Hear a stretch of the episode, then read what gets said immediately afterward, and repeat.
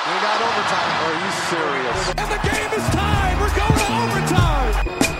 It looks like we are headed to overtime. I don't think there's any question they got it out.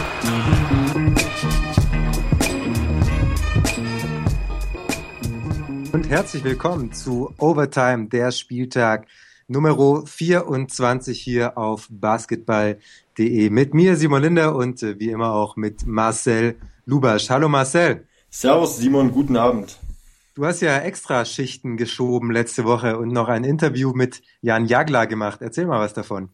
Ja, äh, war ziemlich cool. Ich habe den Jan ähm, schon schon mal in Berlin, zu seiner Zeit in Berlin getroffen und ähm, hatten immer mal vor, irgendwie für ehemals Give and Go was zu machen, ähm, Videopodcast. Ist leider nicht dazu gekommen. Jetzt habe ich ihn, ihn gefragt, ja, hast du nicht Bock, irgendwie was Podcast-mäßiges zu machen über Skype? Und er meinte, ja klar, warum nicht? Lass uns das mal machen. Ähm, war auch ziemlich offen und dann haben wir am Mittwoch halt dieses Interview aufgenommen. Äh, mega cool, äh, unglaublich sympathisch. Hört's auf euch auf jeden Fall mal an. Ähm, wer unseren Podcast abonniert hat auf iTunes, müsste es eigentlich bei sich finden.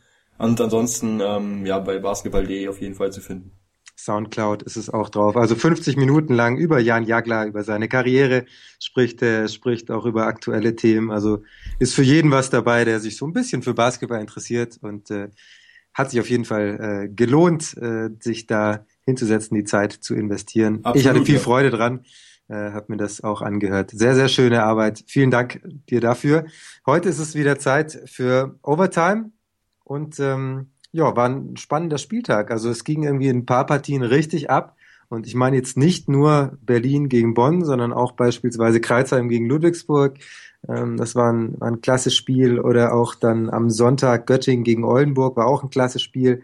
Ähm, einige spannende Spiele, die man eher nicht so spannend erwartet hatte. Einige wiederum deutlichere Spiele, die man vielleicht ein bisschen spannender erwartet hatte. Aber war definitiv alles drin an diesem Spieltag. Und äh, deswegen freue ich mich drauf, heute mit dir über diesen Spieltag zu sprechen. Wir fangen an. Thema der Woche ist natürlich die äh, Sache ich weiß jetzt gar nicht ganz, äh, wie ich sie nennen soll. Ich äh, bringe mal kurz paar Zitate. Die Welt äh, hat geschrieben von einer wilden Prügelei bei Telekom Basketball war von einem Faustkampf die Rege, Rede, auch von einer wilden Schlägerei. Ähm, bei äh, Creso Loncha hörte sich das etwas anders an. Er hat gesagt, vielleicht war ich etwas zu lange in Richtung Marshall unterwegs. Ähm, wie hast du es denn gesehen? Also ich denke, eine Schlägerei, da können wir, können wir nicht von reden. Ich denke, eine Schlägerei war es nicht. Äh, zu dem Zeitpunkt, ich konnte das Spiel ja nicht live sehen. Ähm, da geht einmal was ab in Berlin und du ja, bist nicht in der tatsächlich, Halle. Tatsächlich. Wie, wie kann das passieren? Ich habe tatsächlich, ich habe dieses Spiel leider auch nicht sehen können, weil ich eben in Kreilsheim war und mir da die MAP-Riesen ja, angeschaut habe. Prioritäten halt, ne? Ähm, ja, Kreilsheim, toll, muss, muss man mal gewesen sein. Also, und ich meine das jetzt ernst, weil ja, das, da sprechen wir später noch drüber, das sprechen wir später noch drüber. Ähm, ja, ich habe eigentlich sekündlich dann bei der Wiederholung erwartet, dass da ein Marcel Lubasch von der Seite reinspringt und mal ein bisschen für Ordnung sorgt. Also wäre es der äh, Fall gewesen, dass ich da gewesen wäre, ich wäre dazwischen gegangen, ich hätte das, ich hätte das geklärt. Ja. Oder ich hätte wahrscheinlich auch... Ähm, da hätte sich also, wahrscheinlich gar niemand getraut, überhaupt irgendwas zu machen. Da ja, genau. Gekommen. Aber Schabus wissen, wer der Barbo ist, ne? Genau. Schabus ja. wissen, wer der Marcel ist, aber du warst nicht da. Also nochmal. Ist, ist es dann eskaliert. So, jetzt aber. Ähm, ich glaube nicht, dass es ein Faustkampf war. Ähm, ich denke, es ging ja wild hin und her, die Spekulation, wer was, wie zuerst und so. Also ich denke, ähm, der Kommentar von Alex Frisch war, war es, glaube ich, gewesen, sagte, ähm, ja, Launcher versuchte sich da irgendwie loszureißen. Ähm, pff, also Launcher in der Situation keine Absicht zu unterstellen, das halte ich schon für sehr, sehr mutig, äh, weil ich denke schon, dass er da bewusst mit dem Ellbogen nach, äh, nach Marshall geschlagen hat. Ähm, also auf jeden Fall ging die Aktion eher von Launcher aus, denke ich. Von Marshall war es eher eine Reaktion alles andere, ja, das war halt dumm von beiden, dumm von den Bonnern aufs Feld zu rennen und zu schlichten. Ähm, ich denke, als Schiedsrichter hätte man da ein bisschen mehr Fingerspitzengefühl beweisen können und hätte nicht alle fünf Spieler ähm, mit einem disqualifizierenden Foul runterschicken müssen. Ähm, in meinen Augen hätte, hätte man da auch mit technischen Fouls arbeiten können, aber gut, es war so gewesen. Bonn bringt das Spiel mit fünf Mann zu Ende und Alba gewinnt das Spiel war halt so, aber ich denke, da hätte man schon äh, gerade die Schiedsrichter mehr Fingerspitzengefühl beweisen müssen und ähm, nicht gleich alle rausschmeißen müssen. Ich denke, für die Schiris war das einfach ein Problem deswegen, weil sie halt da so entscheiden müssen. Also das ist ja, ist ja, wenn ich das richtig äh, jetzt so gelesen habe im letzten ja, Tag. die Regularien sind ja sind schon die Regularien so. so, das ist so ein bisschen, erinnert mich das an diese Sache Notbremse beim Fußball im Strafraum, wo du halt rot geben musst plus äh, elf Meter, so eine Art doppelte Bestrafung.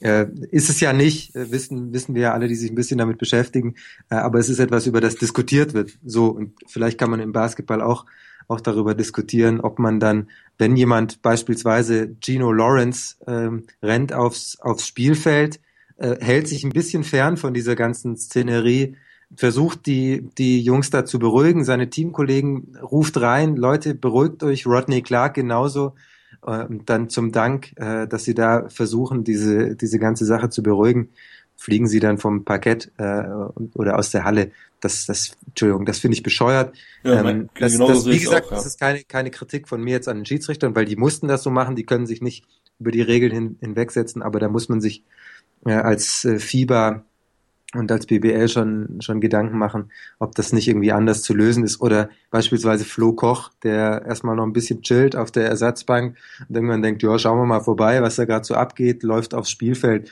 und fliegt deswegen aus der Halle. Also ähm, da, das Entschuldigung, also das Aber ist ist schon irgendwo ironisch. Also ja, es war, aber es war also chillt auf der Bank, kommt aufs Feld und kriegt ein D halt. So. Ähm, es, gibt, es gab, es Stell- gab stell vor, keinen was- einzigen Spieler, der, der unbeteiligter war als Flo Koch. Stell dir mal vor, du, das ist unfassbar. Also was du in einem laufenden Spiel machen musst, um ein disqualifizierendes Foul zu kriegen. Also kannst, wenn, wenn dein Gegenspieler rennt zum Korb, hebt ab, du, du schubst ihn vielleicht über die Werbebande, dann fängt man mal an darüber Und danach noch ein Chokeslam Vielleicht Undertaker. Ja. als ein unsportliches gewesen sein könnte. Aber äh, Flo Koch steht auf, bewegt sich ähm, Ne, er bringt Ja. seinen Körper in Wallung, läuft los, langsam, Genau. behäbig, ja. und, und fragt noch kurz, also ja, Filmer aber nicht mitkommt, der so. Ruh Komm, du dir das D ab. Ich, ich will noch ein bisschen Komm mit, spielen. Isaiah, komm mit, komm. Also- ich geh mal gucken, was da los ist. War noch Da ist so. was. Also ich, ich sag mal, ähm, ich könnte da jetzt nicht so drüber lachen, wenn jetzt irgendwie einem was passiert wäre und der hätte sich das Nasenbein oder sonst was gebrochen. Aber dadurch, dass, dass sich äh, keiner verletzt hat, finde ich, kann man da auch ein bisschen drüber lachen über diese ganze Sache. Also es waren, waren so viele Dinge, die, äh, also wenn man mal auf einzelne Spiele achtet, gerade Flo Koch beispielsweise, Dein Tweet auf Twitter ja, war sensationell ja. einfach. wird das so im Nachhinein tatsächlich noch ganz lustig. Ähm, auch sehr schön fand ich ja persönlich äh, Anne Panther in der Situation. Sie, sie läuft erst äh, in Richtung äh, Berliner Korb, nachdem äh, der Korb ja gefallen ist, macht drei Schritte zurück, checkt dann, oh, da geht was ab, macht vier Schritte nach vorne, checkt dann, oh, da geht was ab und macht wieder fünf Schritte zurück. Also das hat, hat äh, war schon war schon ganz lustig. Der Oder Dirk Mädrich. Obradovic, ist auch schön Mädrich gewesen. gesehen? Das hast du Dirk Mädrich gesehen in der Szene? auch sehr schön. Äh, holt den Ball aus dem Korb, will den Einwurf machen, Die Inbound, ja, habe ich gesehen, ja. guckt erst ein bisschen weit nach rechts, denkst du, da ist was los. Oh, da ist was los! Und äh, Stark fand ich auch den, den, den, den Screen, äh, den äh, Mangold gesetzt hat. Ähm, einfach mitten in der Menge ins Screen gestellt, so. großartig. Und äh, der härteste Schlag tatsächlich nach vielleicht Lonchas war der Ellenbogenschlag von, äh, von Dre Mangold wiederum gegen seinen eigenen Teamkollegen Marshall, der ja nur zu Boden gegangen ist, wiederum wegen Mangold und sich dann so ein bisschen äh, versteckt hat hinter dem Schiedsrichter. Also da war schon einiges dabei, was irgendwie Also fassen wir zusammen, das war ziemlich dumm, die Geschichte von allen Beteiligten. Und man muss drüber nachdenken, ob da vielleicht nicht Genau, genau. Ja. Bevor wir jetzt hier noch alle einzelnen Spielerreaktionen auswerten und uns darüber. jetzt lassen. Und wo war eigentlich Akeem Vargas? Boah, ich glaube, der wurde irgendwie festgekettet oder so in der Situation. Ja. Aber was anderes kann ich mir echt nicht vorstellen. Also, ich glaube, den haben sie echt irgendwie festgehalten die Schnürsenkel zusammengebunden oder so. Ich habe auch gedacht, also der wird richtig traurig gewesen sein, dass es eben nicht vor der Berliner Bank war, sondern vor- der Bonner Bank. Das ist halt auch so eine Sache. Wäre das, ich wette mit dir, wäre das vor der Berliner Bank passiert, wenn die ganzen Berliner aufs Feld gerannt Ja, das ist halt eine logische Reaktion so. worden und Also, dann wäre vielleicht in dem Spiel sogar für Bonn noch mal was drin gewesen. Naja, haken wir es ab. Äh, Genau. ja, auch sehr schön noch, äh, vielleicht der noch, äh, Sascha Obradovic äh, mit einem Sprint. So schnell hat man ihn seit, wann hat er aufgehört? Kölner Zeiten, sagen wir Kölner Zeiten. 2005, glaub ich, äh, nicht, nicht mehr gesprintet. Also, naja, Ich glaube, er wusste selber gar nicht, dass er noch sprinten kann. aber er kann es noch. Also, Vielleicht, Wie sehr flinkt der Typ, ja. ähm, sollen wir über das Spiel reden? Viel ist eigentlich nicht passiert, ne? Nee, nicht wirklich. Also das war halt tatsächlich, ähm, 94 zu 73. also dass Alba so, so viel scoren kann oder noch so viel scoren kann und so gute Offensive spielen kann, äh, war ich mir nicht bewusst. Sah ja in den letzten Wochen alles andere als flüssig aus, die Offensive von den Berlinern. Kommt aber auch dadurch zustande, dass Bonn halt auch eine hundsmiserable Defense spielt. Ähm, vor allem Creso Loncha immer wieder aggressiv den Korb attackiert. aggressiv. Also ich frage mich auch, halt auch, so, ich muss nochmal auf zurückkommen auf diese, diese ganze Brawl-Geschichte. kämpferische Leistung. Ja, Wenn- ich, ich würde halt gerne mal Launcher sehen, wenn er so viel Kraft und Energie aufwendet, um seinem Gegenspieler hinterher zu rennen. So viel Kraft und Energie würde ich gerne mal von ihm sehen, wenn er im Post-Up agiert oder im Rebound-Duell. So, da lässt er sich durch die Gegend schubsen, wie so ein, wie so ein, wie so ein Kuscheltier. Ähm, aber wenn es darum geht, seinen Gegenspieler zu verfolgen, um ihn, um ihn eine reinzuzimmern, äh, da ist er der Arsch. Der, also, ja. Creso, was ist mit dir los, ey? Naja.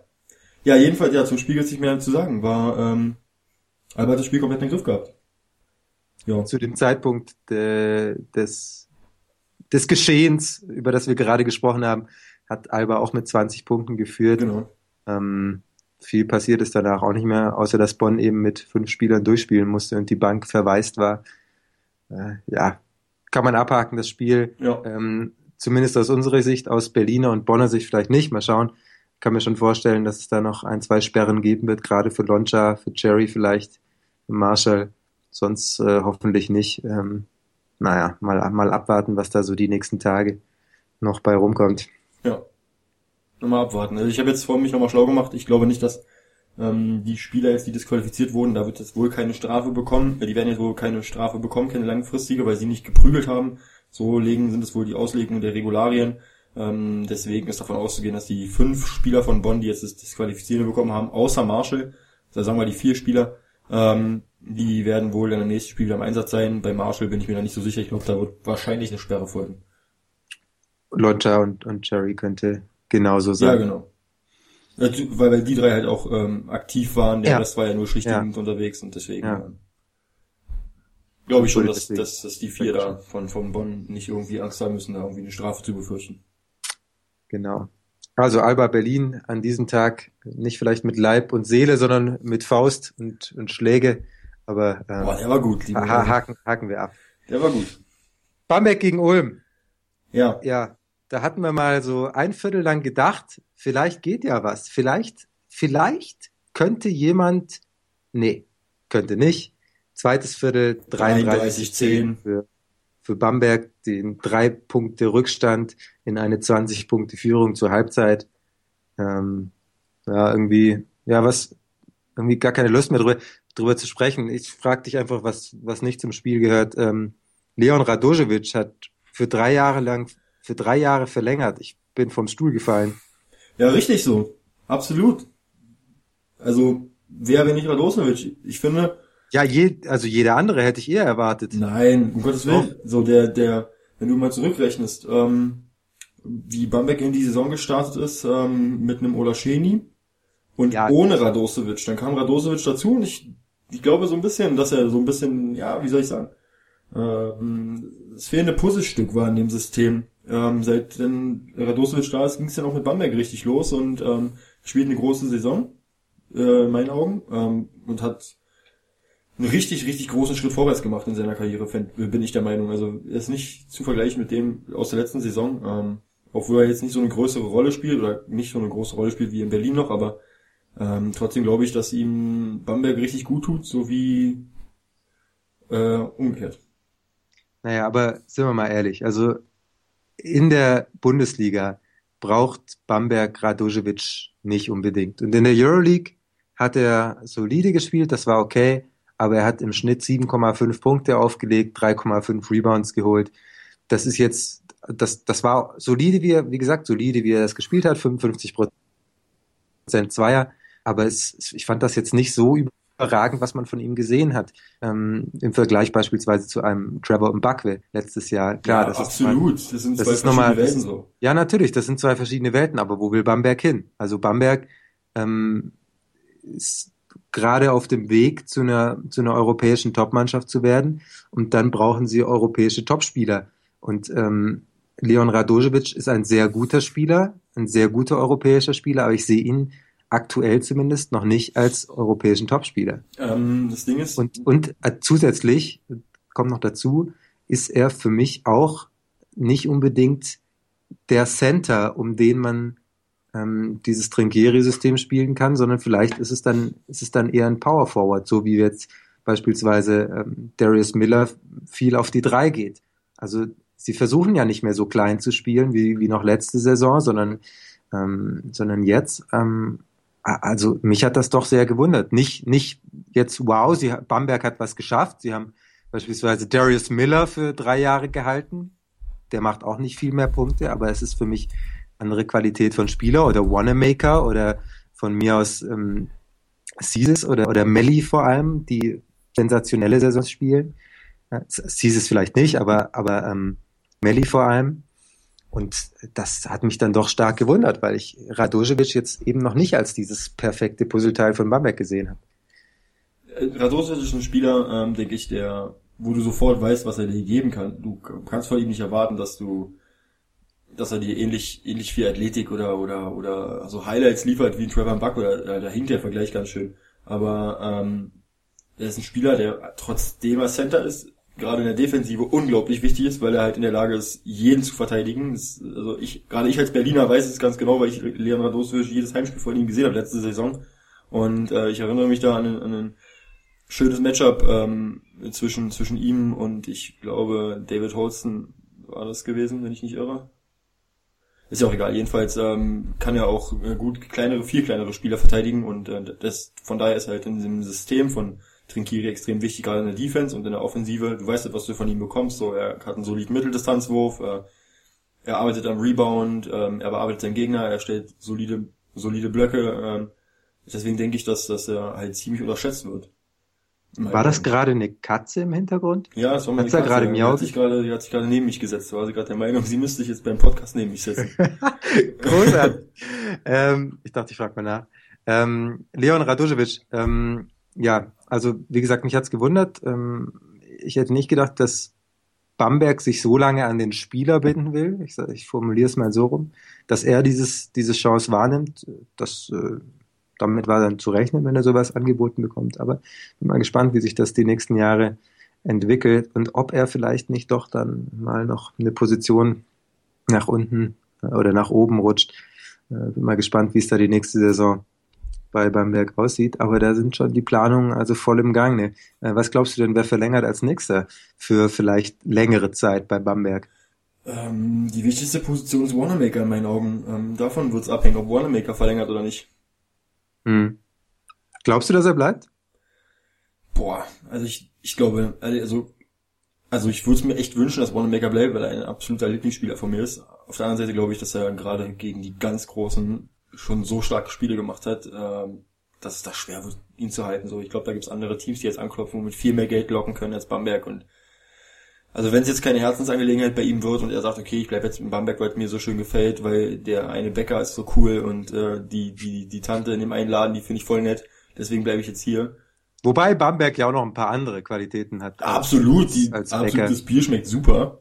Ähm, okay, damit wäre wirklich alles gesagt über Bamberg. Ja, ähm, also also jetzt, jetzt kulinarisch ist jetzt nicht so unbedingt meins, also ich habe da mal, ich habe mich immer geweigert, dieses, dieses, äh, wie ist das, Schäuferler?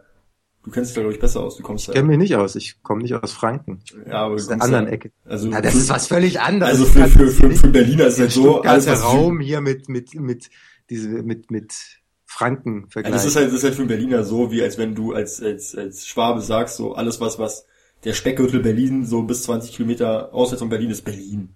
So. Ist Berlin halt. Ja, ist doch so. Und für mich ist halt alles irgendwie Bayern. so. Jedenfalls, äh, ja, Bamberg hat bestimmt viel zu bieten, also wenn es keine Herzensangelegenheit wird bei ihnen, glaube ich nicht, dass, dass er in, in Bamberg bleiben wird. Aber hey, ich lasse mich da gerne überraschen. So, es wäre richtig, richtig stark für Bamberg und für die Bundesliga, wenn, wenn Wanamaker bleibt, auf jeden Fall. Und äh, es gibt ja einen Mann äh, um, um den Verein herum, der wichtiger Sponsor ist und über viel Geld verfügt. Ähm, wenn der Lust hat, Brad Wanamaker zu halten, dann wird es vielleicht, würde ich jetzt mal so sagen, auch am Geld nicht scheitern. Warten wir es ab. Ja.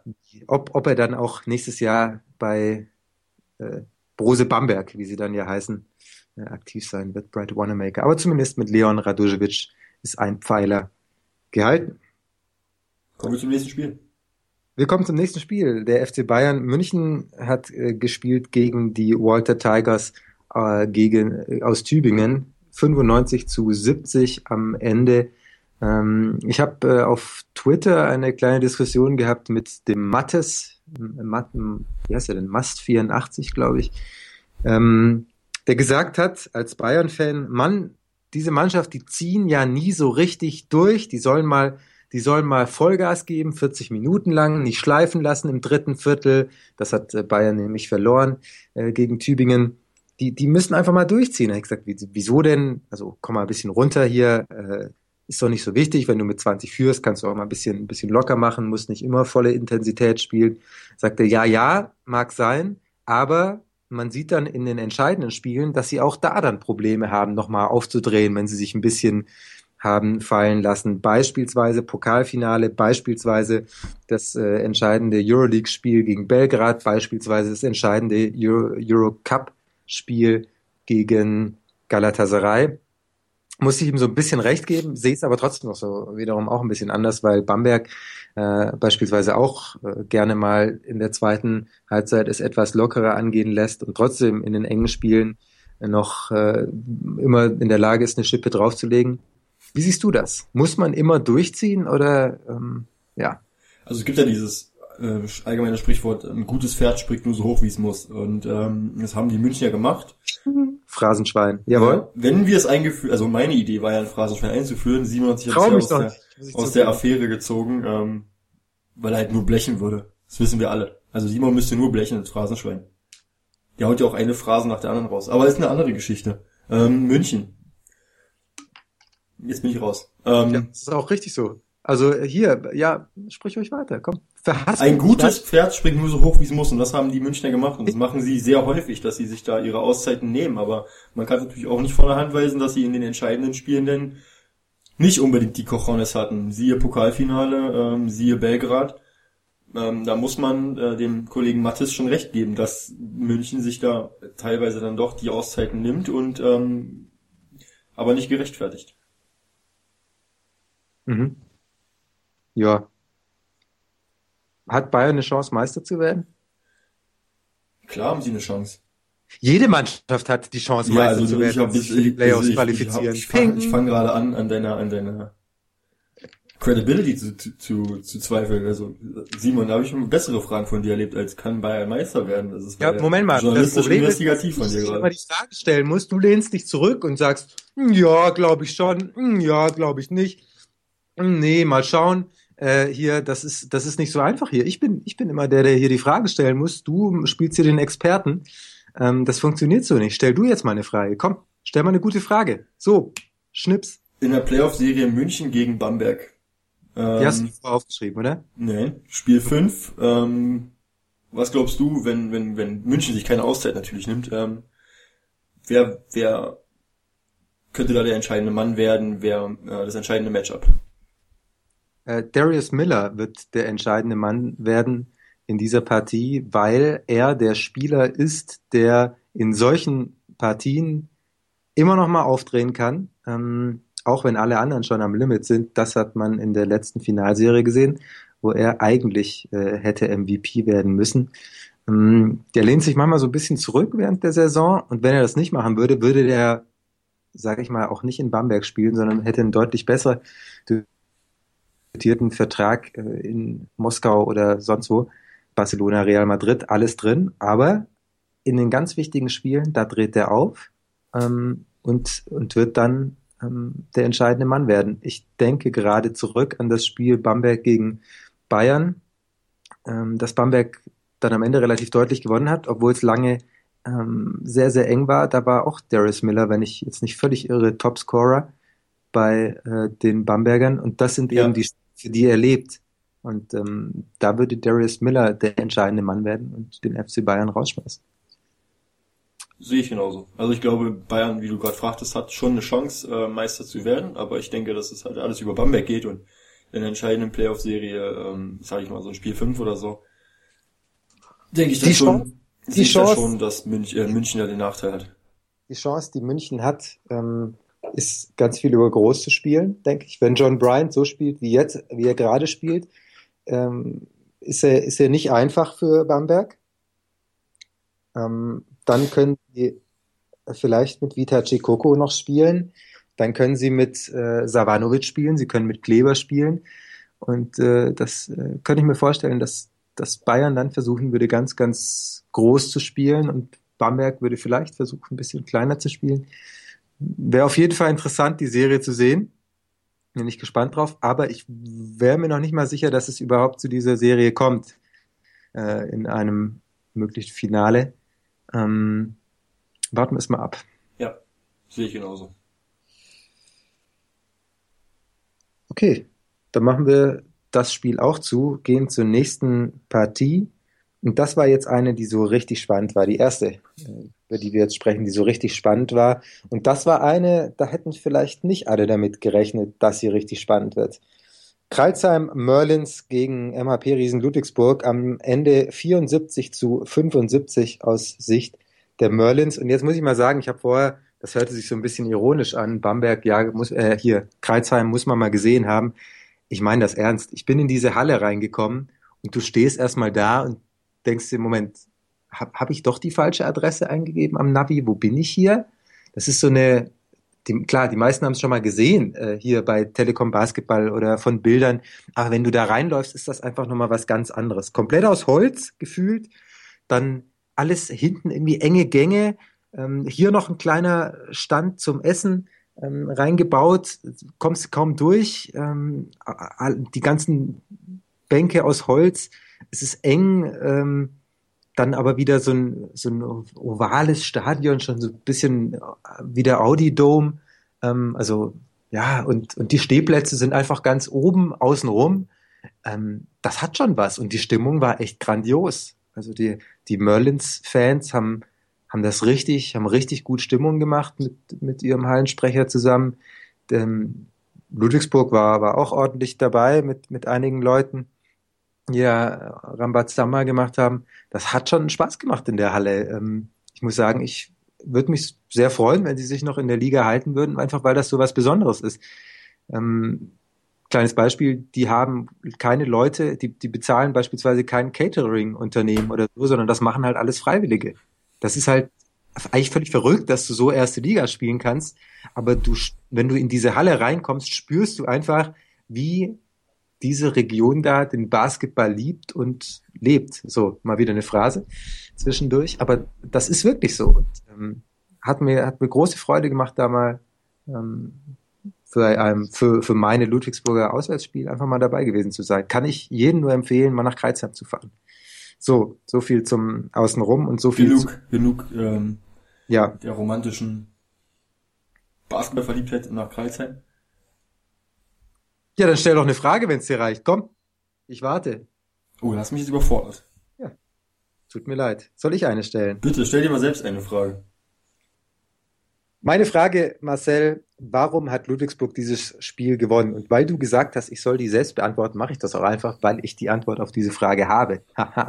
wegen Rocky Trice, der unglaublich gut war und wegen John Brockman, der unglaublich gut war und äh, auch noch wegen Royce O'Neill. Aber vorneweg, Rocky Trice ist, also was der geleistet hat in dieser Partie, okay, es geht gegen den Tabellenletzten, aber du musst wissen, ähm, Mustafa Shakur ist seit einiger Zeit verletzt als äh, nomineller Nummer 1 Point Guard. Brad Johnson, nicht dabei. Johnson, äh, genau, Johnson ähm, war, hatte keine gute Partie, ähm, Sch Schwierigkeiten gehabt, zum Korb zu kommen, oft abgeräumt worden. Mal mit Kontakt, mal ohne. Ähm, aber er hatte Probleme in dieses Spiel ähm, so reinzukommen, dass er auch scoren konnte. Ähm, Brad Lösing saß wieder auf der Bank, war aber wohl noch nicht äh, einsatzfähig. Ähm, dann war eben David McRae, der viel den ähm, Callahan dann verteidigt hat, äh, aber offensiv nicht der Spieler ist, der, der das Spiel so strukturiert. Ähm, und deswegen hat Rocky Trice zum Teil Aufbau gespielt. So. Gleichzeitig hat Rocky Trice den wichtigsten Spieler von Kreuzheim verteidigt, nämlich Antonio Graves. Und das hat er so gut gemacht, dass Graves am Ende nur elf Punkte hatte. Vorne hat Rocky Trice unglaublich viele schwierige Würfe getroffen. Immer wenn der Ball, ähm, wenn es zum Ende der 24 Sekunden äh, entgegenging, hat Trice den Ball bekommen, irgendwas kreiert, contested, äh, Mitteldistanz-Shots, ganz wahnsinnige Dinger, Dreier getroffen, äh, mal ein zum Korb gekommen, vor allem viele, viele gute Pässe gespielt auch. Also ganz großartige Leistung von Rocky Trice. Ähm, dann John Brockman, der halt wieder vier Offensivrebounds holt, die er dann zu Punkten macht, am Ende 20 Punkte, 73 Prozent Trefferquote aus dem Feld und äh, Royce O'Neill, der auch neun Rebounds geholt hat, vier Offensivrebounds, wichtige Offensivrebounds geholt hat. Äh, und das war dann eben die Lösung. Und, ähm, das war der Grund, wieso die MAP-Riesen dann am Ende knapp ähm, gewonnen haben, aber eben gewonnen haben. Kreisheim hat das sehr gut gemacht. Vor allem Konrad Wisocki hat am Anfang sehr stark gespielt. Der hat ihn dann am Ende wegen seines fünften Fouls, dass er übrigens, das auch übrigens John Brockman gezogen hat und den Korb noch gemacht hat, and one und fünftes Foul von Wisocki. Ähm, der hat ihm gefehlt. Und das war immer so ein Spiel, in, in Wellenbewegungen. Also Ludwigsburg war zehn weg, dann war Kreilsheim wieder auf drei dran, dann war Ludwigsburg wieder auf zwölf weg, dann war Kreilsheim wieder auf fünf dran. Und so ging das eigentlich das ganze Spiel. Ziemlich anstrengend für den ähm, Zuschauer, der es mit einer der beiden Mannschaften hält. Aber Kreuzheim ist immer wieder rangekommen, hatte immer wieder Ideen. Am Anfang viel High-Low gespielt. Nach einigen Ballverlusten haben sie das dann ganz gut hingekriegt. Dann haben sie irgendwann angefangen, ihre Schützen frei zu spielen, die ganz solide getroffen haben, dann irgendwann sehr gut getroffen haben. Und äh, so war das dann ein richtig spannendes Spiel zum Schluss. Kreuzheim fünf Sekunden vor Schluss mit der Chance, mit einem Dreier zur Ein-Punkt-Führung. Der geht nicht rein. Sean Huff holt sich den Rebound zwei Freiwürfe nach einem Foul und dann sind es eben vier Punkte. Kreuzheim trifft zum Schluss noch den Dreier, war dann ähm, nicht mehr wichtig. Spiel war entschieden, aber das war, das war richtig stark von denen und da bin ich mal gespannt, äh, wie das die nächsten Spiele aussieht. Denn nächste Partie von Kreuzheim gegen Alba Berlin. Mal schauen, wer von Alba da nicht dabei sein wird und ich glaube, dass Kreuzheim da tatsächlich eine Chance hat. Wie siehst du das? Hast du, hast du da irgendwie ein Gefühl, in welche Richtung dieses Spiel gehen könnte? Ich denke, für für beide Mannschaften geht's ja noch um was. Also ähm, Alba ist jetzt quasi schon, ja, also rechnerisch noch nicht safe, aber ich glaube nicht, dass sie noch aus den Playoffs rutschen werden. Ähm, Kreuzheim, Kreuzheim spielt gegen den Abstieg. Ähm, ich denke, dass beide Mannschaften schon irgendwie darauf bedacht sind, ähm, das Spiel für sich zu entscheiden und, und auch alles dafür tun werden. Also wird jetzt nicht so eine Partie werden wie gegen Bonn, die im Niemandsland der Tabelle stehen und wo, wo du halt ähm, ja, so, so einen Arbeitssieg holst. Also ich denke schon, dass es gegen, gegen Kreuzheim schon eine eklige Partie wird und ich kann mir auch vorstellen, dass Kreuzheim dafür eine Überraschung sorgen kann. Da bin ich ganz bei dir. Kreuzheim jetzt äh, in München, äh, in, in Berlin, danach gegen München. Das werden zwei brutal schwere Spiele und danach geht's dann noch gegen Bremerhaven, Tübingen und Hagen. Ich bin mal gespannt, wie das äh, bei denen noch laufen wird. Ich traue denen zwei Siege noch zu, wenn nicht drei. Ähm, und äh, es wird eng. Wahrscheinlich reicht's nicht. Das äh, wäre natürlich eine Überraschung, wenn die nochmal da ganz unten rauskommen würden. Aber lass die nächste Woche in Berlin gewinnen. Oder diese Woche für die, die uns äh, ab Montag hören. Am 16.04. am Samstag spielen sie bei Alba. Und äh, lass, lass Kreuzheim da mal gewinnen, dann schnuppern die wieder ja. dran. Und äh, dann wollen wir mal sehen, was da noch möglich ist. Also abschreiben würde ich Kreuzheim noch nicht. Ähm, ist auch zu lesen übrigens auf basketball.de. Wir haben da äh, der Jonathan, ja. Lukas und ich haben da ein bisschen diskutiert. Äh, da eins der Themen Alba und eins der Themen eben auch Kreilsheim und Gießen haben wir auch noch drüber gesprochen. Genau. Also abschreiben noch nicht, aber wird schwierig. Nee, glaube ich, ich glaub, nicht. Da, da können wir. Ja, schwierig wird es auf alle Fälle, aber ich, abschreiben würde ich es auch noch nicht. Da bin ich ganz bei dir. Okay. Auch dieses Spiel. Haken dran abhaken. Damit ist mein erster Zettel durch, den ich hiermit in den Mülleimer befördere. Zweiter Zettel beginnt mit Göttingen gegen Oldenburg. Du hast das Spiel gesehen, ich habe das Spiel gesehen. 74, 79 am Ende aus Göttinger Sicht. So, und jetzt mal eine Frage, ähm, die ich mir wirklich tatsächlich auch vorher ausgedacht habe. Hast du irgendwann in diesem Spiel wirklich geglaubt, dass Göttingen gewinnt? Ja, habe ich schon geglaubt, ja. Es gab Momente, äh, wo ich mir echt dachte, okay, ähm, wo Göttingen auf ein, zwei Punkte rankam, auch kurz vor Schluss, ich, äh, wenn ich nicht irre, haben sie, ähm, sind sie mit einem Dreier sogar durch Harper Camp aus der Ecke ins Gesicht von, von, von Brian Corley äh, mit drei Punkten Führung gegangen. Und ich dachte mir, okay, wenn jetzt im nächsten Angriff ähm, das war so fünf Minuten vor Schluss. Genau, genau. Und ich habe wenn jetzt im nächsten Angriff Oldenburg nicht scored und ähm, Göttingen dann Punkte macht, oh, dann wird's richtig eklig, gerade in, in fremder Halle, äh, gerade vor den Fans von, von Göttingen, die ja richtig Rambazamba gemacht haben, wie du es schön genannt hast gerade. Ähm, da dachte ich schon, okay, das kann, das kann jetzt ganz eklig werden für Oldenburg, aber ja, es hat, Oldenburg ist halt dieses Jahr eine andere Mannschaft, eine, eine richtige klassische Top-Mannschaft und die bringt dann halt auch so ein Spiel zu Ende und, und holt dann halt auch so einen ekligen Sieg halt am Ende. Ne?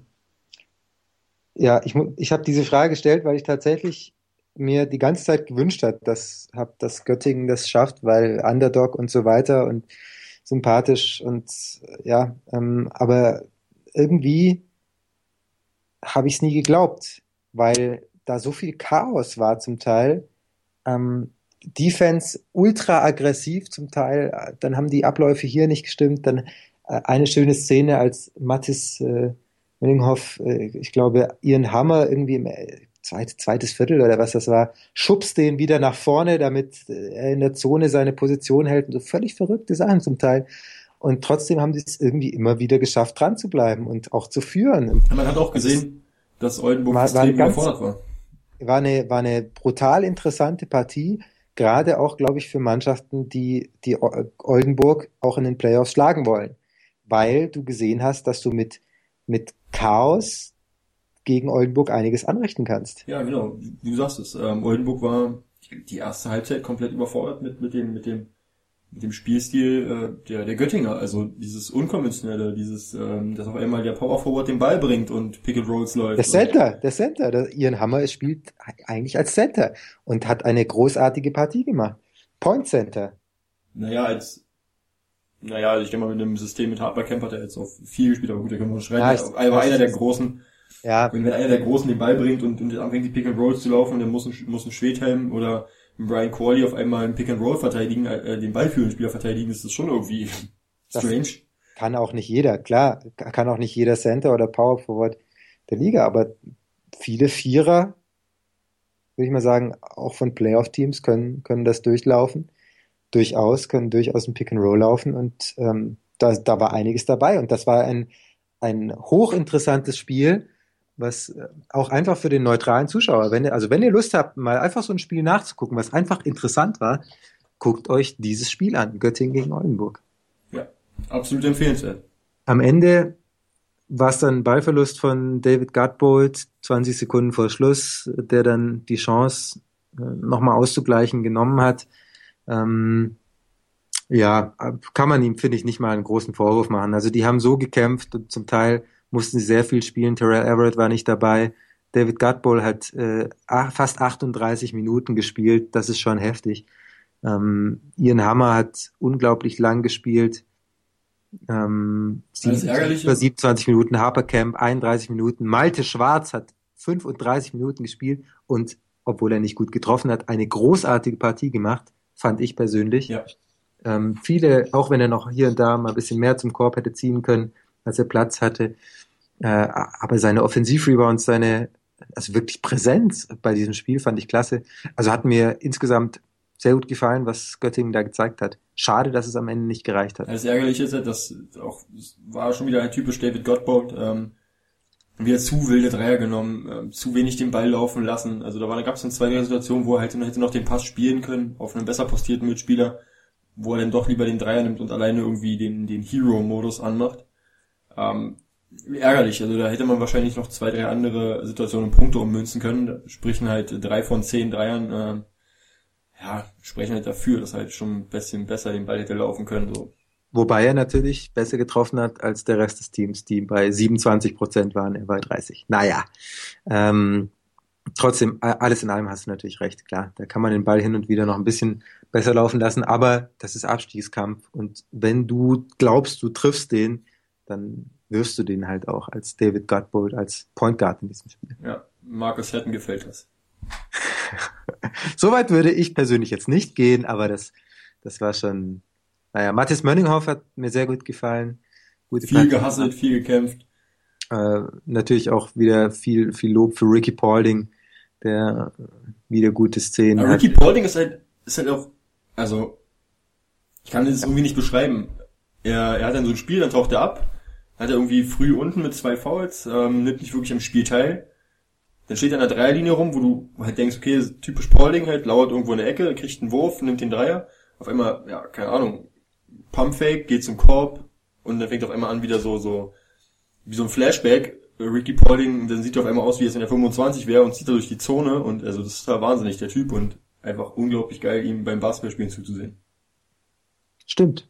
Also er hat, er hat vielleicht nicht mehr die Athletik wie früher. Ich denke gerade an diesen einen versuchten Loop-Dunk, der dann schiefgegangen ja, ist. Aber, aber es reicht halt immer noch so, um gegen den Rest der Liga irgendwie in der Zone zu bestehen. So, also es wird jetzt kein überragender Athlet mehr, aber trotzdem immer noch ein großartiger Basketballer und toller Spieler. Ja. Das absolut. Definitiv. Wo spielt denn Ian Hammer nächste Saison? Ähm, nicht mehr bei Göttingen, definitiv nicht. Ähm, das kann ich mir, ich, ich, Ian Hammer würde ich ja schon zutrauen, dass er irgendwie bei einem Playoff-Kandidaten spielt. Hundertprozentig. Also ich würde mir, das ist einer der Spieler, ähm, beispielsweise neben Deshaun Thomas von, äh, von Mannschaften aus der untersten Zone, aus der unteren äh, Zone, aus der Abstiegszone, dass der unbedingt in der Liga bleibt, weil das ein fantastischer Basketballspieler ist. Ja. Ähm, hat er in Ulm, hat er in Ulm früher noch Small Forward gespielt, jetzt spielt er Power Forward oder Center, je nachdem. Ähm, bringt gleichzeitig mal den Ball und nicht nur im letzten Viertel, sondern wenn es irgendwie keiner mehr kann und man irgendwie über die Presse rauskommen muss, sondern er bringt halt einfach den Ball, weil David Gutbold mal ein bisschen äh, sich ausruhen soll. Also fantastisch, was der spielen kann, gerade für, für Teams, die vielleicht ein bisschen anders spielen als, als andere Mannschaften und trotzdem äh, um die Playoffs spielen, in den Playoffs spielen.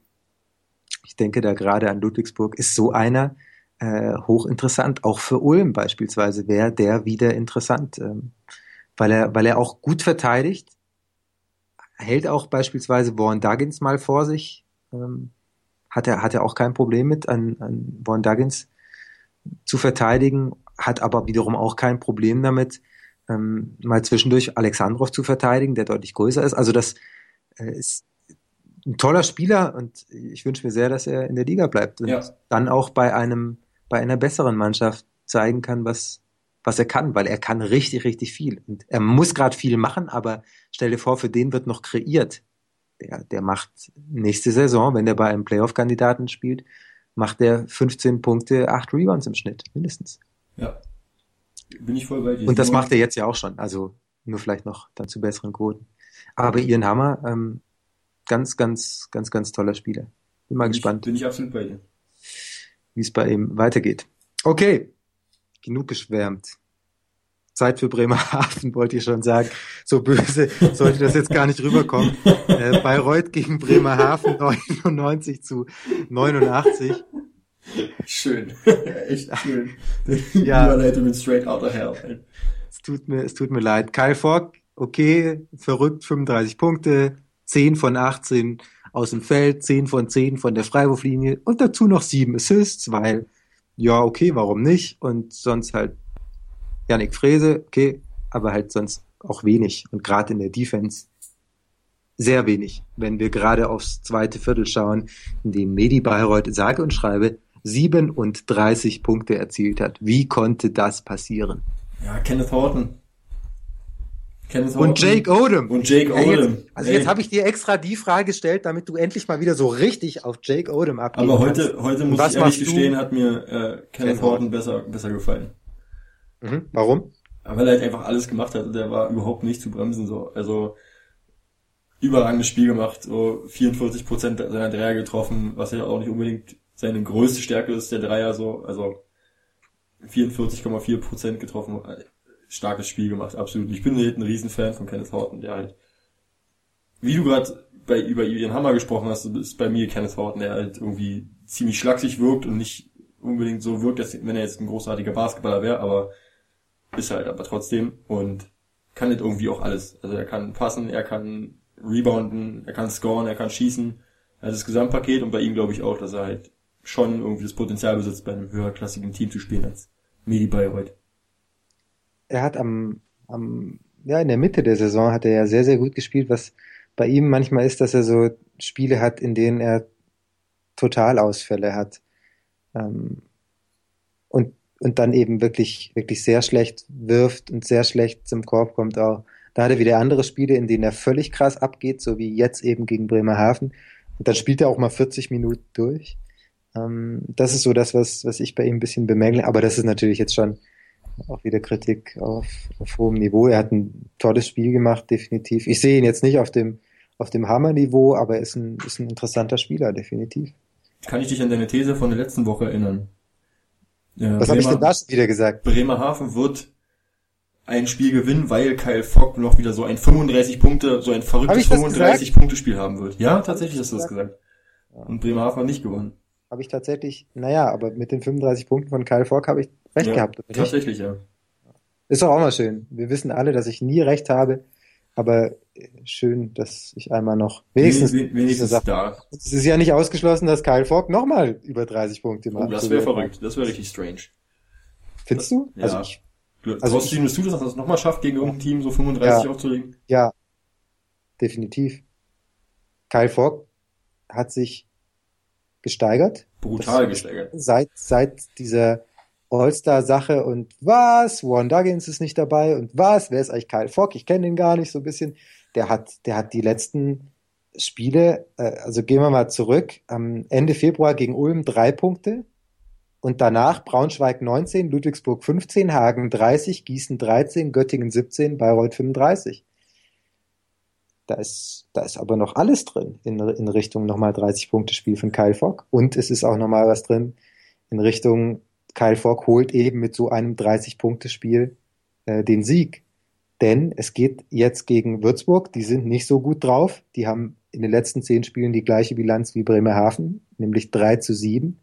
Dann geht's gegen den MBC, dann geht's gegen Kreilsheim. Und am Ende, okay, Oldenburg und Bamberg. Aber in den nächsten drei Spielen wird Kyle Fogg noch einmal mindestens 30 Punkte erzielen. Und dieses Spiel wird Bremerhaven vielleicht gewinnen, vielleicht auch oh, nicht. Das werden wir nicht vergessen, Simon. Jetzt werde ich schon wieder übermütig, ne? Du merkst das. Ja, ich merke das. Du hast gerade so ein bisschen. Mich wundert, dass du mich wundert, dass du jetzt nicht noch versuchst, irgendwie da mehr rauszukitzeln. Nee, ich, ich, ich genieße es. Rettet Kyle Fogg Bremerhaven vor dem Abstieg? Nein. Das war das jetzt aber, eine Frage an mich oder war das jetzt ja, einfach nur so? Ich habe ich hab sie schon beantwortet, aber du darfst sie gerne auch beantworten. Ähm, naja, das Ding ist halt, Kyle Fogg kann so viele 35, 30 Punkte Spieler haben, wie er will, wenn, wenn, wenn das halt, wenn du am Ende deinem zwei Gegenspielern erlaubst, irgendwie zusammen 48 zu machen. Also, nee, dann, dann, dann halt nicht. Also da muss ich halt schon defensiv, muss ich halt schon ordentlich strafen, dass du auch, dass die 35 Punkte von einem reichen, um, um einen Sieg zu holen. Offense wins games, Defense wins Genau so sieht's aus. Und wenn du halt, wenn du halt irgendwie gefühlt die Hälfte oder drei Viertel aller Punkte zulässt, äh, weil du halt in, im Umschalten zur Defensive, also in der Transition schläfst, äh, dann hast du halt ein großes Problem. Und das hat Bremerhaven gerade. Auf jeden Fall. Ja. Was, was, ja, ich weiß auch nicht, also Bremerhaven sieht, sieht düster aus. Auch wenn sie, wie gesagt, drei Spiele gewonnen haben. In, in, und das war jetzt in den letzten zehn Partien, das ist nicht so besonders gut, das ist aber auch jetzt nicht so übel schlecht. Sie haben drei der vier Viertel gegen Bayreuth gewonnen, nur das eine eben verloren, am Ende eben mit zehn Punkten Unterschied verloren. Sie waren eigentlich auch, naja, sie waren, sie hatten schon noch eine Chance im vierten Viertel, aber sie sind nicht mehr so richtig, ja, sie waren schon noch mal dran. Also das muss man, muss man schon sagen. Aber ähm, naja, also es war ein verdienter Sieg für Bayreuth und ich glaube, die wenigsten haben am Ende auch in der zweiten Halbzeit irgendwann dran gezweifelt, dass Bayreuth dieses Spiel gewinnt. Und ähm, das sagt dann wiederum doch auch einiges über Bremerhaven aus. Ja. Hagen gegen den MBC. Da hatte ich persönlich ja gedacht, dass das so ein richtiger, richtiger Kracher wird und eine der beiden Mannschaften sich in der letzten Minute mit einem verrückt, verrückten Wurf entweder von Brandon Jefferson oder von David Bell oder von Franz Messnet oder Mark Setten durchsetzt. Aber dem war nicht so. Hagen gewinnt ziemlich locker mit 102 zu 81. Erkläre mir wieso. Also erstmal müssen wir ja festhalten, dass es halt plötzlich ein Abstiegsduell war, was ja total verrückt ist. Hätte ich auf mein Skript geguckt, hätte ich genau diese Frage jetzt gestellt. Die steht hier nämlich auch. Äh, ja, bitte. Aber ja, also durch die durch die sechs Punkte äh, Abzug ähm, wurde es jetzt plötzlich doch mal zum Abstiegsduell. Ähm, ärgerlicherweise. Weil, das muss man dazu sagen, für alle, die regelkundig äh, da, da nicht alles wissen, wir auch nicht, aber vielleicht ein bisschen weniger wissen. Äh, Phoenix Hagen hat dadurch automatisch jedes direkte, äh, jeden direkten Vergleich verloren am Ende der Saison durch diesen Punktabzug. Also die Spiele werden da nicht mehr, die oder die Siege von Hagen gegen Konkurrenten werden da eben nicht mehr mitgewertet, sondern wenn sie punktgleich sind am Ende mit einer anderen Mannschaft oder mit zwei oder mit drei anderen Mannschaften, sind sie immer letzter bei diesen äh, direkten Vergleichen. So, und das ist natürlich genau. eine brutale Schwächung für den Abstiegskampf. Genau. Aber so, man hat halt, hat halt gesehen, gerade in Hagen, dass halt der Zusammenhalt extrem äh, stark war. Ähm, ja, dieser jetzt erste Recht-Effekt, dieser, dieser Trotz, ähm, hat dann so ein bisschen ja, Wirkung gezeigt und ähm, dass man sich halt hier nicht die nicht in die zweite Liga absteigen will, weil jetzt irgendwie sechs Punkte abgezogen wurden, sondern dass man halt jetzt versucht sportlich den Klassenhalt zu schaffen und ähm, so zumindest sicher äh, in der Liga zu bleiben. Und das war so ein bisschen der ausschlaggebende Punkt, denke ich. Ich muss schon sagen, ich finde das, ich finde das doch ziemlich schade. Ich hatte, also es war ja die letzten zwei Spielzeiten so mit, mit diesem ganzen hier im Punktabzug und da und Trier und Würzburg und immer das Gleiche und immer wird das irgendwie so zum Ende der Saison bekannt. Ähm, finde ich, finde ich schlecht für die Liga, weil ich mir einfach gewünscht hätte, dass, dass es einfach mal nur um den Sport geht. Und wenn so eine Mannschaft wie Hagen eben zu wenig Geld hat, um dieses Team zusammenzustellen, dann können sie sich diese Spieler nicht kaufen. Ich, das mag jetzt naiv klingen für alle, die da ein bisschen mehr Ahnung haben, als, als ich die habe, aber das ist doch blöd. Schau dir, schau dir Göttingen an, die haben wenig Geld und versuchen da irgendwie irgendwas auf die Beine zu stellen. Und dann kommt so eine Mannschaft wie Hagen daher, gibt zu viel aus, kriegt dann die Lizenz irgendwie nur so halb. Am Ende kriegen sie dann sechs Punkte abgezogen, aber dann reicht's trotzdem irgendwie. Das ist doch ärgerlich, sowas. Also da, das, das gefällt mir nicht, dass, dass es da irgendwie jedes, jede, jede Saison immer wieder das Gleiche ist und immer das wieder. Ist immer wieder so ein kleines Tritt. Ah, das ärgert mich. Ja. Und auch eben nicht nur jetzt wegen Hagen oder das ähm, tut mir total leid für, für die Mannschaft, die da, die das nicht verdient hat, für die Fans, die das nicht verdient haben. Am Ende werden sie sich retten, aber stell dir vor, sie verlieren dieses Spiel gegen eine MBC und dann geht's halt irgendwie doch noch vor die Hunde oder jetzt geht's halt für andere für, vor die Hunde, die sich an die Sachen gehalten haben und dann halt weniger Geld ausgeben. Ah, das, das gefällt mir alles nicht. Ich, ich weiß aber auch nicht, wie man das lösen kann. Das ist, ich kenne mich da zu wenig aus und du auch und wir wahrscheinlich alle, die diesen Podcast hören, aber irgendwie muss es möglich sein, wie auch immer, dass nicht jede Saison irgendeine Mannschaft wegen Lizenzverstößen Punkte abgezogen bekommt. Das, also 20, zum Ende der Saison 2020, so. wenn du die beste Liga Europas sein willst, darfst du nicht jedes verdammte Jahr eine Mannschaft haben, die Punkte abgezogen bekommt, weil sie irgendwelche Lizenzrichtlinien nicht erfüllt. Und ich weiß ja. nicht, wie das in Spanien ist und ich weiß nicht, wie das in der Türkei ist und in Italien auch nicht. Und aber nein, will ich nicht. Ja, so. Das stimmt. Ja. Es ist halt immer dasselbe. Also du hast halt zu jeder, zu jedem Saisonende irgendwo oder Mitte der Saison irgendwann kommt da irgendwas hoch, ah, Team XY, ah, Oder auch Braunschweig. Braunschweig ist ja, genau, Braun, genau. Braunschweig ist ja auch, diskutiert ja auch jeder drüber. Ah, uns fehlen jetzt so viel, so viel Euro bei Telekom Basketball Interview, uns fehlen so viel Euro. Hm, Sponsoren brauchen wir jetzt und wir brauchen euch. Aber warum fällt kann, das immer Mitte der Saison ja, auf, so, ne? Ist ja, es ist ja, es ist ja völlig klar, dass, dass jeder irgendwie plant, während der Saison noch Sponsoren zu finden und so weiter. Natürlich kommt das irgendwann auf, aber es, ah, es, es kann doch nicht sein, dass das jedes Jahr wieder, wieder das Gleiche ist. Klingt wahrscheinlich jetzt von uns auch ein bisschen naiv oder, sozusagen. Oder ja, natürlich mag, das mag naiv sein, aber äh, im Endeffekt sind wir doch die Leute, die, die diese Liga anschauen. Ja, wir sind, wir sind, anderen wir sind die Fans Konsumenten so, weißt du? Ja, und wir anderen, sehen halt, wir sehen es ja, halt und du hast Fans, halt jedes Jahr irgendwie so einen kleinen, der rausfliegt. So, das nenn, nennen sie wie du willst, aber das, das versteht man nicht. Oder, oder ich sag mal, wir als Fans, ich finde das ärgerlich. Ich will eine Tabelle sehen und dann hat der Erste gewonnen, weil er halt so und so viele Siege geholt hat und der letzte steigt ab, weil er halt so, so viele Siege nicht geholt hat. Und ich will nicht, dass dann eine Mannschaft am Ende absteigt, die irgendwie mehr Siege geholt hat, aber dann irgendwie zu viel Geld ausgegeben hat und dann hier und dies und das. Äh, ob wie das zustande kommt, okay, das mag kompliziert sein, aber aber so wie das, wie es gerade ist, ähm, ich, ich kann nicht sagen, mach das so und mach das anders und wie auch immer. Das, deswegen ist das vielleicht naiv, aber ich kann sagen, das gefällt mir nicht so. Und das habe ich hiermit getan. Punkt. Bam. Ende. In your face, Beko BBL. So, nächstes Spiel, bevor wir Ja. in Rage reden. Toll, jetzt reden wir über Braunschweig, die auch Geldprobleme haben ähm, und jetzt auch noch verloren haben gegen Gießen und auch noch Doppeltes Pech.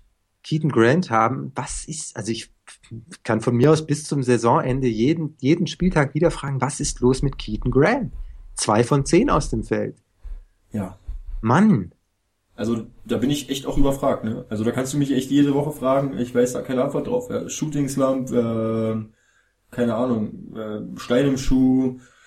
Boah, ich hab keine Ahnung, was mit dem Jungen los ist. Äh, Mitte der Saison trifft er überragend, wir reden hier über einen MVP und was nicht alles und Scoring Champ und schieß mich tot und NBA wahrscheinlich und so, aber auf einmal fängt er an irgendwie nichts mehr zu treffen. und hat seit, seit sieben Spielen hat Keaton Grant nicht mehr über 34 Prozent Wurfquote gehabt aus dem Feld.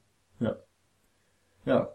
Ja. Was soll ich jetzt sagen? Ja. Also, Ja, okay, reden wir nicht darüber, reden wir über. Also das ist echt schade so für Keaton Grant, Ja. weil ich finde ein absolut sympathischer Spieler und ein cooler Typ und so, ja, aber das auf jeden Fall, alles. irgendwie läuft's bei ihm gerade nicht. Gabriel oder Shaney, bei Bei dem, dem läuft, läuft's richtig gut, ja. aber bei dem läuft so richtig gut. 17 Rebounds.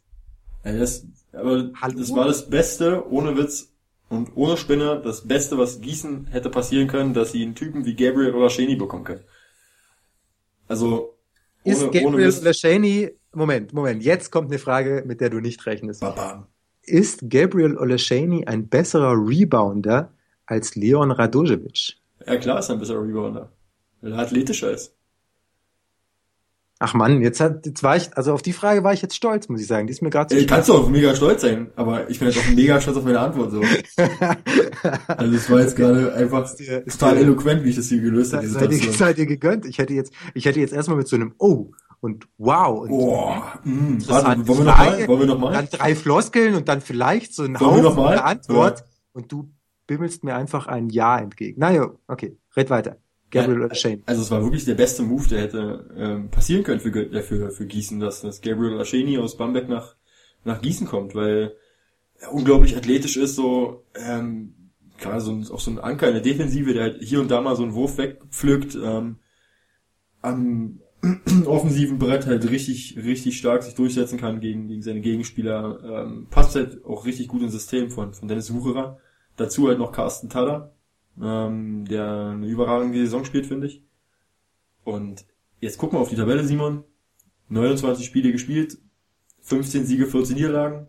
Erst Oliver Baskets, 29 Spiele gespielt, 15 Siege, 14 Niederlagen. Der direkte Vergleich ist bei den Baskets, ähm, hat es ja schon mal angesprochen. Trotzdem denke ich, ich leg mich fest, Gießen rutscht in die Playoffs und Würzburg rutscht raus.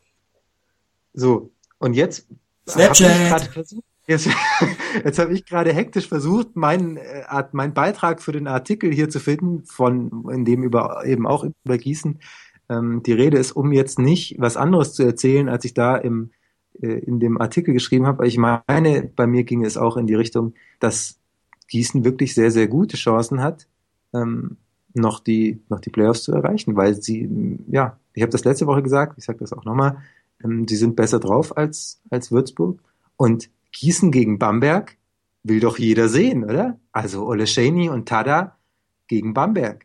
Die Mannschaft, die Bamberg mit, lass mich lügen, 82 zu 81 geschlagen hat. Das Ist wär richtig stark. Ich weiß es nicht mehr.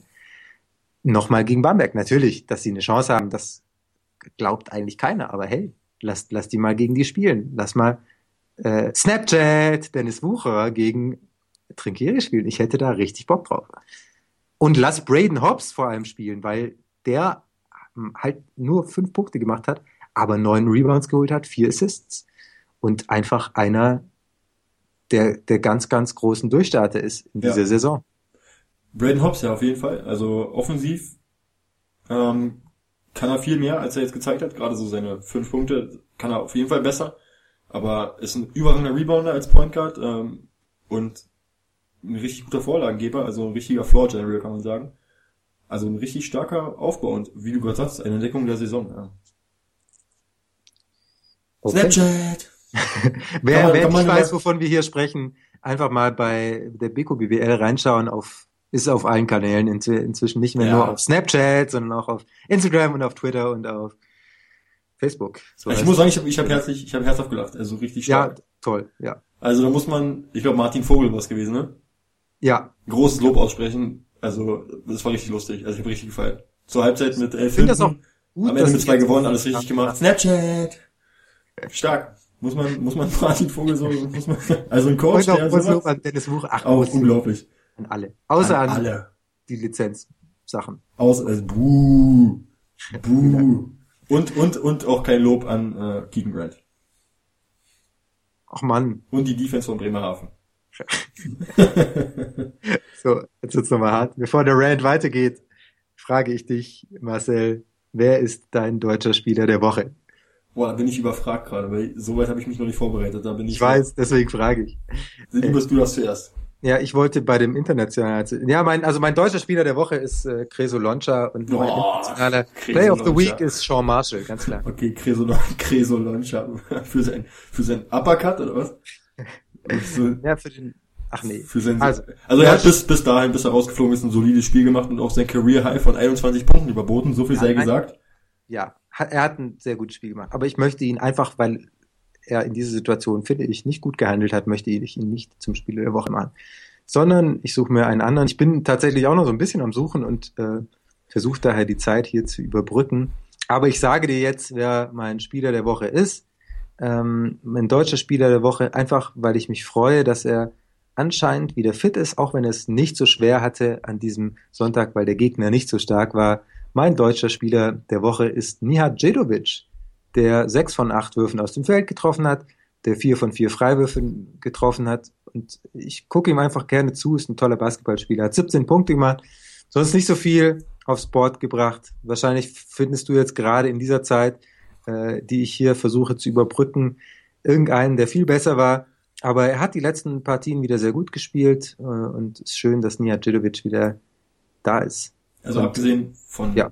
von Creso Loncha, der wirklich tatsächlich ein gutes Spiel gemacht hat, aber den können wir einfach aus, aus Protest der bösen Aktion Aus moralischen Gründen. aus moralischen Gründen, also das können wir nicht machen. Also äh, da, da machen wir uns lächerlich, wenn wir so einem Spieler noch eine Auszeichnung geben. Ähm, Deswegen geht unser deutscher Spieler der Woche Award an Flo Koch für seinen. für seinen, für seinen unglaublich starken Auftritt. Ich will ihm keinen Vorwurf machen. Ich wäre wahrscheinlich genauso hingelaufen, ganz ehrlich. aber einfach sitzen zu Aber bleiben. einfach. Und dann einfach so, boah, okay, so. Nach dem Motto, du sitzt die ganze Zeit, das war so typisch Sonntag. So, so musst du dir vorstellen, wenn ich Sonntag so, keine Ahnung, Simon und ich verabreden uns für neun. Ich liege auf der Couch, ist zehn von neun. Ja, okay. Und dann gehst du deinen Kaffee holen. dann gehe ich mir erstmal einen Kaffee das ist so holen. die Geschwindigkeit. Die Genau, genau. Ja. So muss man sich das vorstellen. Nein, mein deutscher Spieler der Woche ist Yannick Frese. Simon, Yannick Frese, 15 Punkte gemacht im Spiel Ich gegen glaube, dann Bayreuth. bleibe ich doch bei Djedovic. Bleib mal bei Djedovic. Ich bin, ich bin bei Yannick Frese. Weil Yannick Frese ein cooler Typ ist. Ähm, und ein richtig gutes Spiel gemacht hat. Zweitbester Scorer gegen, gegen ähm, Bayreuth gewesen mit 15 Punkten. Dazu noch vier Rebounds geholt. Mhm, mhm. Ja, ja. 62 Prozent seiner Ja. Würfe getroffen. Ja. Yannick Frese. Okay. Spieler der Woche für dich. Ja. Der Mhm. internationale Spieler der Woche. Okay. Internationale Spieler der Woche habe ich tatsächlich jetzt drei Kandidaten hier stehen und ich habe ganz große Probleme, mich zu entscheiden. Kyle Fogg wäre eine Option. Ähm, Ian Hammer habe ich von geschwärmt. Gabe Oleshaney wegen seiner großen Rebound-Künste. Ähm, ich wähle Sean Ian Marshall. Hammer. Ian, nein, ich wähle Ian Hammer. Okay. Ähm, ja, ich bleib bei Kyle Fogg. Also 35 Punkte. Ich wusste, dass du ihn nimmst, deswegen habe ich. Ja, musste ich ja. Ah, ist okay. Ich habe ja keine Wahl. Also 35 Punkte, sowas willst du da machen. Hätt, Also, Hättest du auch gerne mal gemacht in deinen sieben Stunden auf dem Freiplatz, so 35 Punkte, wäre was. ja, Trash Talk kannst du besser als, als Dreier werfen. Ne? Das wollen wir mal sehen. Uh, der ging, der ging richtig tief. Ir- Irgendwann, irgendwann wird es da ein Und das Shootout. machen wir alles auf Und Video. es wird oder? keinen interessieren, aber wir werden trotzdem auf Twitter das Ergebnis posten und du wirst leiden. So. Ja, okay. Belassen wir es dabei. Wir wünschen eine schöne Woche. Vielen Dank fürs Zuhören. Genau. Wer äh, hier immer noch nicht genug hat von vor allem der anderen Stimme, nicht meiner, hört mal rein in das Interview mit äh, Jan Jagler, auch wenn Marcel dabei ist, der Jan Jagler erzählt da sehr viele interessante Sachen. Also er redet, er redet wesentlich mehr als ich, also kann Ja. er beruhigt reinschalten. So. Aber das Rudi. hast du, wie gesagt, großes Lob, hat mir sehr gut gefallen, wie du Merci. das gemacht hast. Hat mir sehr gut gefallen, weil, wie was Jan Jagler erzählt hat. Also hört da unbedingt mal rein. Ähm, vielen Dank fürs Zuhören. Jetzt ist wirklich Schluss hier. Tschüss und Bis nächste. Woche, macht's gut. Ciao. Ciao.